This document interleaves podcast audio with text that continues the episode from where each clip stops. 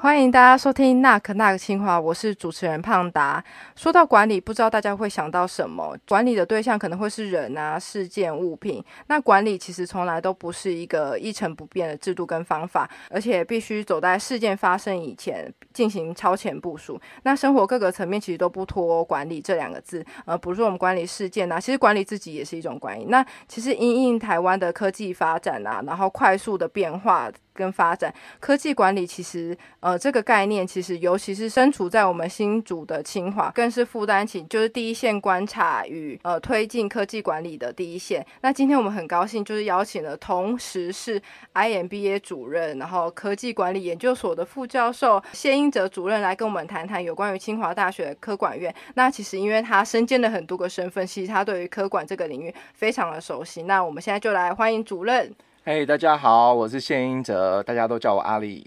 主任好，就是在我们这个年代，就我这个年代，大概是十年前，我对于管理这个的概念，其实我的印象只有气管系这个呃这个学系。那其实很多学校到现在还是念气管系或是管理学院，但是清华大学其实很特别，它除了有科管所，那到现在还有科技管理学院，就是我们等于用了一个院来发展这个科技管理这个学科。那我想要请老师就是帮我们分享一下，尤其是您的专业也是科技管理，我想要请老师。帮我们来谈谈，说科技管理什么是科技管理呢？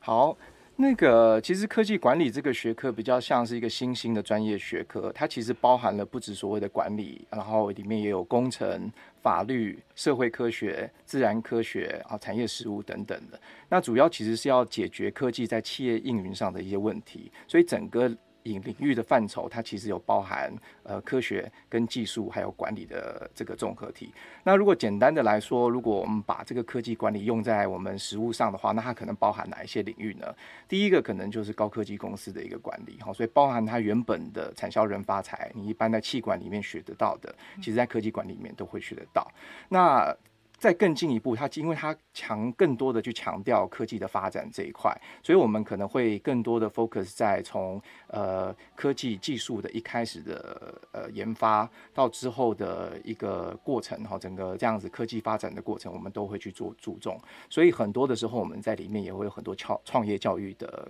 概念会放在里面。那当然啦，如果各位就是家长同学，对于这个进政政府有兴趣的话，其实更科技政策的发展，其实也是科技管理里面一个很重要的领域，这样子。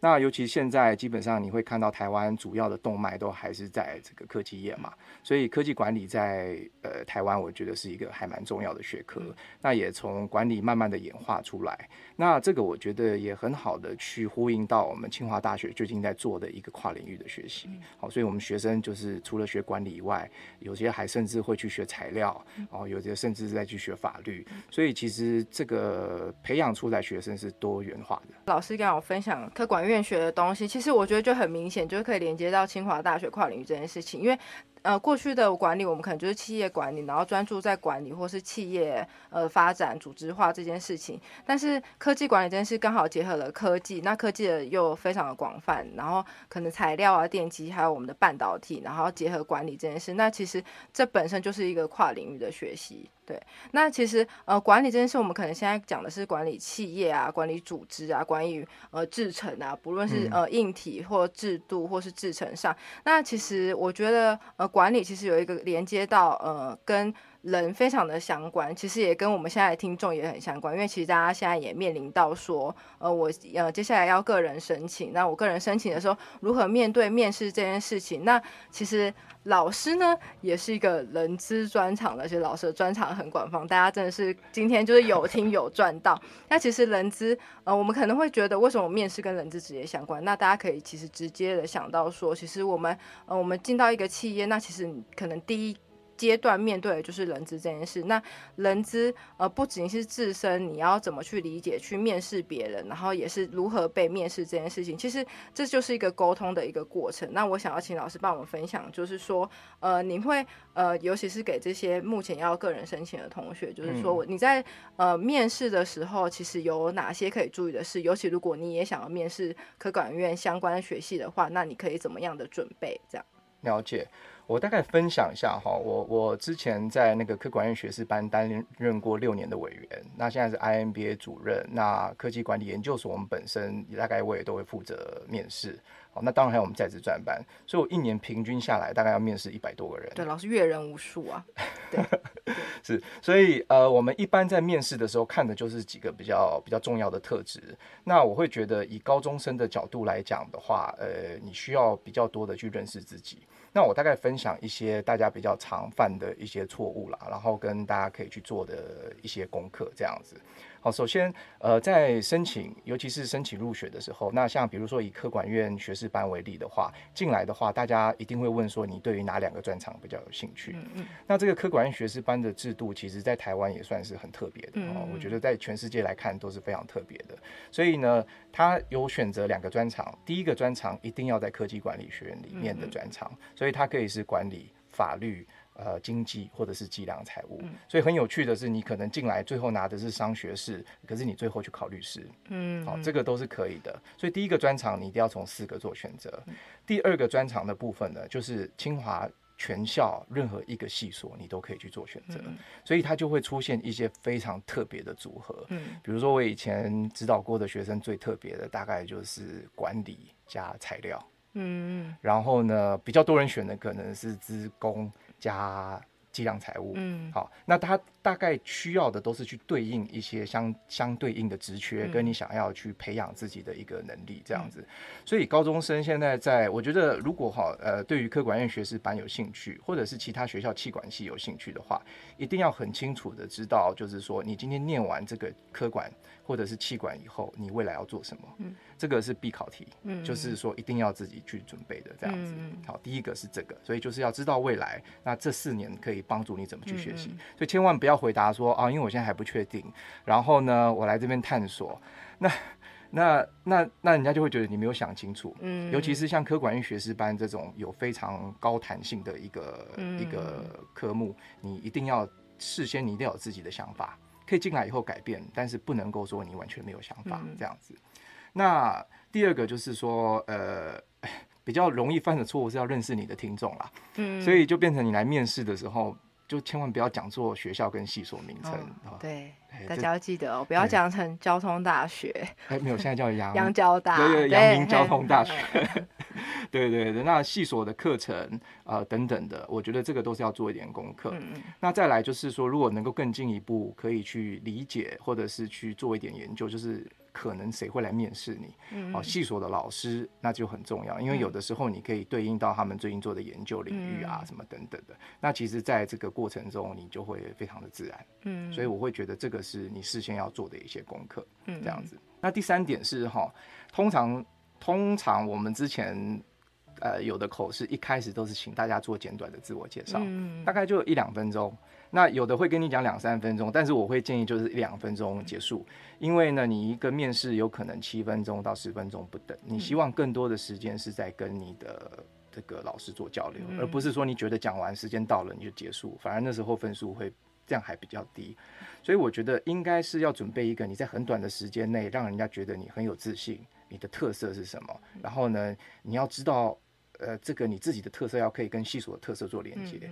就是。以前常常会讲说，哎，我什么什么很厉害，然后我很棒，可是就我发现这个不是我们系所要的，嗯，好，所以我觉得这个也必须要自己做点功课。那再来就是说，呃，这个自我介绍尽量做的比较像背的，嗯，因为用背的自我介绍其实。非常的明显，嗯，对，所以我自己的跟同学分享的，就是说，你可以自我介绍，你就是放几个比较大的 bullet points，就是几个点，那你照着这个点去把你曾经做过的事情做一个陈述，那我觉得这样就好。那第四个是我这个是我，因为就跟跟大家分享哈，呃，当初这个推甄的系统啊，我是，呃，我就忘了我是哪一年，但是哈，我记得我是第一届推甄进大学的，嗯。哦，所以我那时候推台大农经系，然后以前从来都没有推甄这个系统，嗯，所以像我当初在做推甄的时候，其实我也是做了很多功课。嗯，那我会建议可以做的是什么？就是说，呃，可能你到现场你会准备一个一页的 CV，嗯，哦，就是有点像是自己的履历，不是简历哦，是履历。那如果大家不知道差别的话，请上网去查，好，简历 跟履历的差别。履历会呃。提供更多的细节，那人家才可以问你。那基本上，像我们常常在跟北京清华合作跟交流的时候，我会发现，其实他们的学生都已经跟上国际的标准，嗯，所以他们付给我们的 CV 其实就是国际的版型，嗯。那我们反观我们现在国内很多在做的，其他其实还是用的我们所谓的简历，嗯，哦，这样子的一个概念。所以我觉得有一个履历，那有这个履历，它其实可以印出来，然后给主考官，那也可以作为自己呃一个，就是你有一页一一页到两页的。内容你可以很清楚的列出自己的优势在什么，那你在面试的时候，你就会更有底气的去跟对方说，哎，我我厉害的地方在什么，什么地方这样子。那最后一个哈，我也不要讲太多，呃，最后就是不要一直讲，哦，要让面试者有机会提问。嗯嗯。呃，通常我们在面试的过程，假设你抓七分钟的话，如果你面试完，呃，就自我介绍完两分钟，另外的五分钟最好进行问答。嗯。那问答的部分哈，也。大概每一个问题，你可能回答个三十秒，嗯嗯，你就可以停了。你想办法的是要让每一个老师都跟你有互动。嗯，那有一些学生就觉得啊，我进来七分钟，只要我全部讲满，我就很厉害。嗯，但是其实反而那个分数会是不高的，因为人家没有机会认识多认识你。对，所以最好还是呃可以去去去做这样一个呃对呃对谈的概念啦。所以要拿捏那个平衡跟气氛。嗯，那有一个诀窍就是说你要很轻松。嗯，那有以前有人就说啊，你如果要很轻松，你就喝喝一点酒。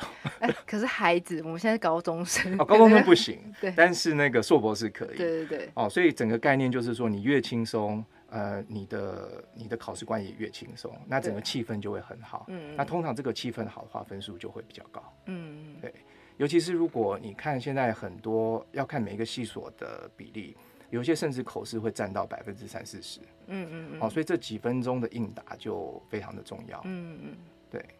我们以前的观察，也就是说，如果这个学生他在学校的时期，他有参加过很多的社团，他都有做过干部，嗯，其实他讲出来的话跟那个气场就是完全不一样，嗯嗯，所以我会建议就是说，未来的这些我们的高中。呃，同学们，如果现在高一、高二，哎，尽量多参加社团，嗯，好，对于未来念管理跟做这个人的沟通，其实帮助是很大的。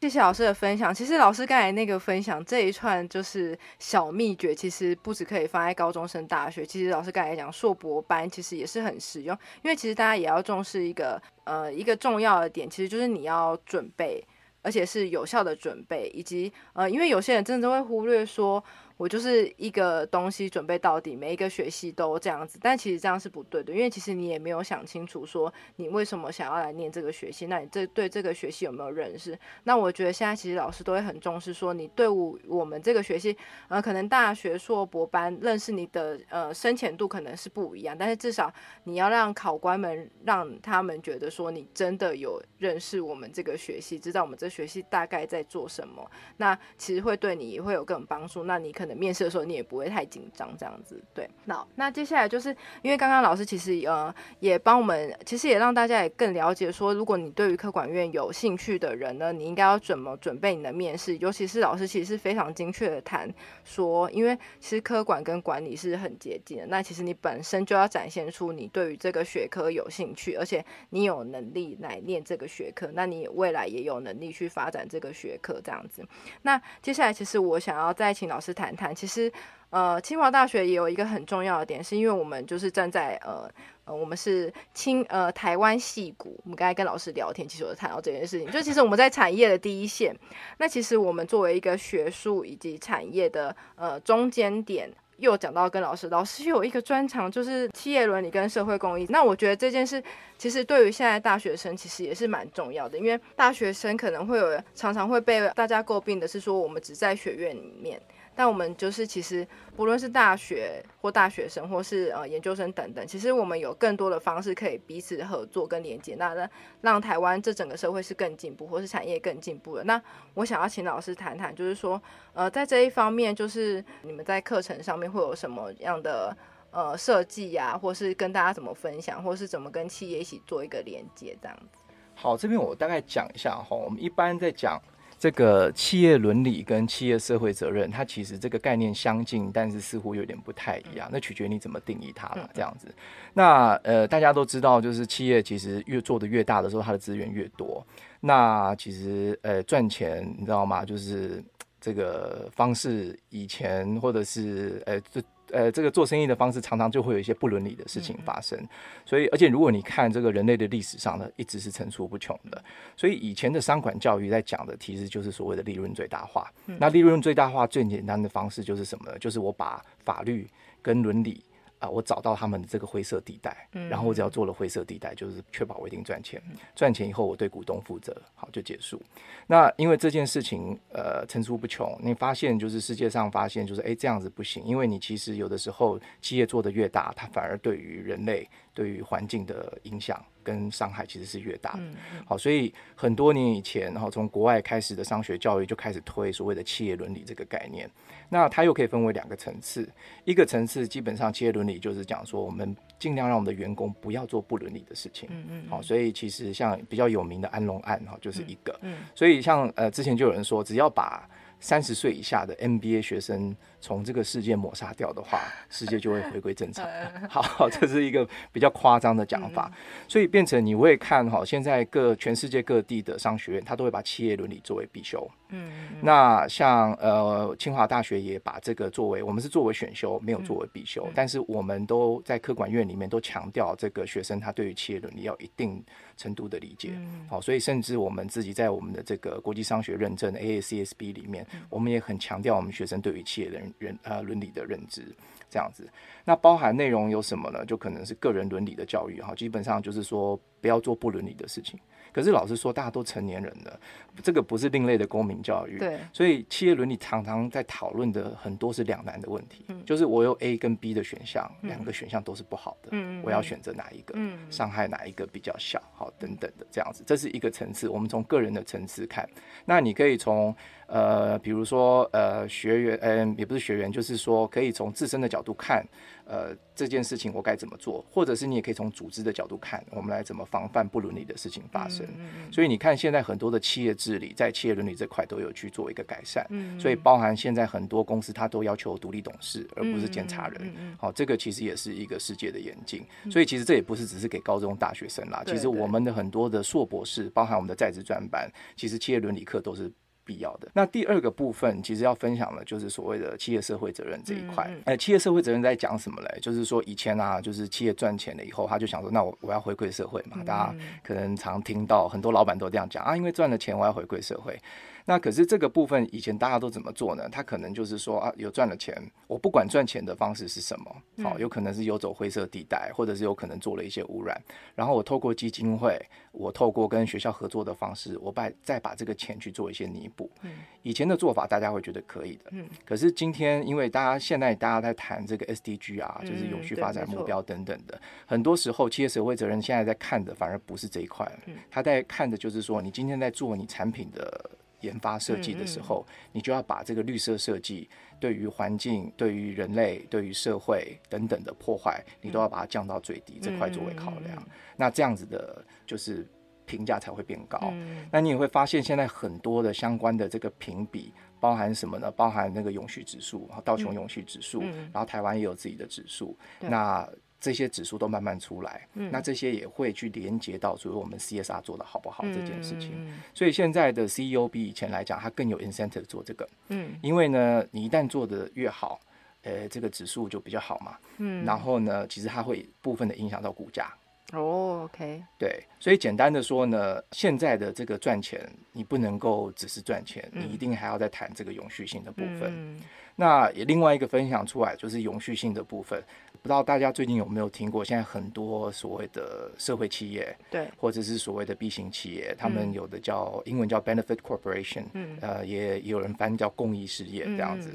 那这些企业就是说，它其实在创立的初期，它就兼顾所谓的社会性跟经济性的部分，所以它既要赚钱。他也要解决一个社会问题，对，所以我们越来发现越来越多这些年轻人，哈，他们可能不再是为了钱而工作，对，他们是为了理想，为了解决一个社会问题而工作，所以我们最近就发现有蛮多这样子的一些很有理念的企业开始成立，嗯，那我我们也觉得这个算算是我们科管院的一个强项，对，因为我们其实在授课的时候，呃，或者是我们的课程设计上，我们都不会只是把学生定在某一个嗯领域内。好就不会是用传统的这个方法。嗯。那我们就会除了把这些最新的一些趋势，因为其实理工一直是清华的强项嘛。嗯，那呃，清华最近也在积极的推广 SDG 这件事情，对，所以 SDG 有一点像是未来大家要呃成立世界的一个一个 condition 啊，就是你它就是一个基本条件了啦。对对对，对就共同价值，共同就是价值，对对对对对。然后建构在这个共同价值上，我们客管院其实有蛮多相关的 program 跟资源，嗯都会帮助学生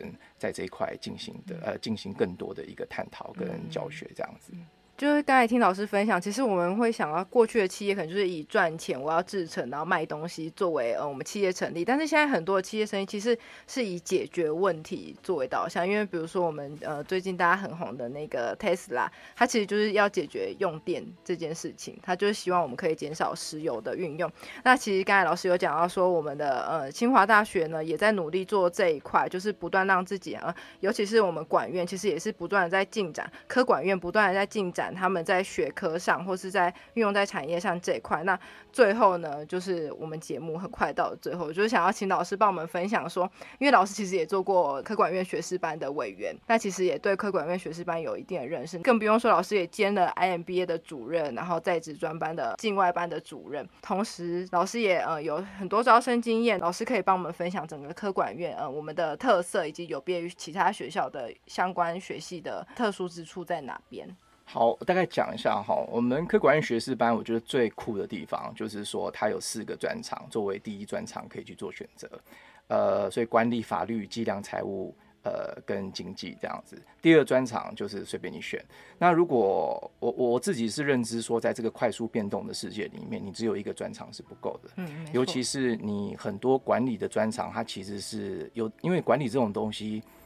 其实有时候越沉越香啦。嗯哦，所以有的时候你刚毕业的学生，你不是很好的去拿捏这些这些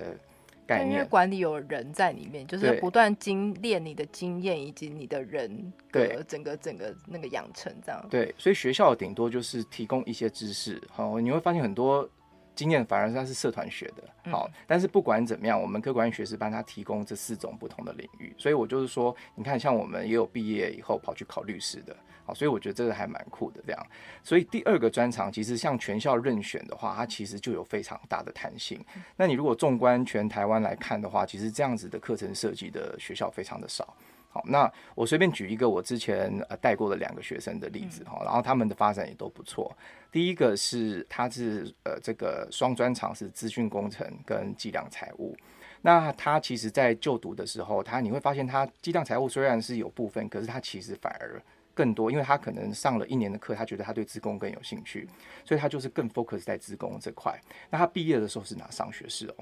呃，结果毕业以后，他到 Cornell 继续去念这个资讯工程，然后最后现在在 FB 的总部工作，哦，所以非常优秀的一位学长，这样。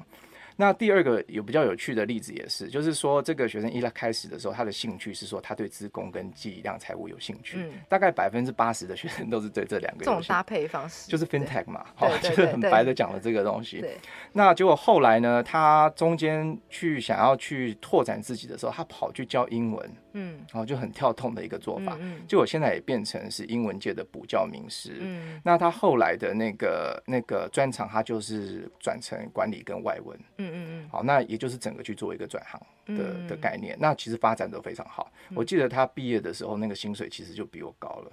这样，这么惊人，哎，非常非常的惊人。所以如果以这个概念来游戏术语来讲的话，我想说我们这有些高中生，那我自己是长期有在打那个线上游戏啦，好，就是魔兽世界 （World of Warcraft），它。比较像是里面的一个德鲁伊，好，就是说你既可以当坦克，你又可以治疗或者是输出，那你会因应不同的一个情况，或者是你遇到什么样的魔王，呃，跟团队的需求，你可以去做一个调整。那我觉得科管院学士班在这个部分其实是做非常好的一个搭配，而且。呃，我觉得清华大学是强力支持这样子的一种创新理念，好，所以我这个是强推。那第二个部分，我觉得我会清大科管院的一个特色就是说，我们是呃，我们老师的研究都是呃研究水准非常高的，好，所以我们开了非常多的英文课程，嗯，而且很多硕士班的课，所以呢，看我们好像我不知道我们科管院的英文授课比例，我不确定是不是最高的，但是一定是高的这样子。所以呢，呃，像我们很多同学进来，他如果想要再精进自己的英文的话，他都可以去上很多呃英文的课。所以像我们的学生，其实毕业以后那个英文一般都是不会有什么太大问题。然后再来是很多的课，他也可以跟 IMBA 一起修。所以像我们 IMBA 一个特色就是说，我们三十个学生里面，我们大概四分之三的学生是外籍生。所以你就是在这里，就是真的会跟外国人一起上课，然后你会了解他们的文化。啊，然后你会真正的哎知道，就是你不用出国，可是你在台湾就可以有在国外的感觉哦，尤其是疫情的关系，你现在反而真的在台湾会有在国外的感觉。对，因为这些同学都出不去了。对对对，而且文化的冲击其实会对学生呃带来很大的一个转变，转变，然后也会学到很多东西。那再来就是说，呃，因为我们很多学生他其实最后都是放眼全球嘛，对。那我觉得英文的这个能力哈，就是说呃这个。高中考完并不是结束，而只是开始。嗯，那来清华的科管院其实是有更多的机会可以让你们磨练到这个英文的部分。嗯这样子，老师今天分享真的很精彩，因为刚才听老师分享就是推荐科管院学士班，包含整个科管院，其实你就会发现说，我们不止在师资研究上，其实都是非常的完备。那包含英文课程，那重点是科管系整个管理的学科的特色，就是其实你不管未来从事哪一个产业，就算你后来去教英文，其实管理。都可以带给你不同的经营的视野，就是其实管理跟经营，还有自己其实是让整个更有规划。就是科管也会学很多有关于专案管理，其实这都是一个不断的学习。那未来都可以放在你的职场或是研究上面。那今天就是很开心，就是邀请到我们的主任来跟我们分享这么多。那如果大家对于科管院学士班或是科管院的学系或研究所有兴趣的话，我们都会把资讯连接放在我们的资讯栏当中。那最后感谢各位听众的收听，那也谢谢主任。那可那可清华，我们。下次见喽，拜拜，拜拜。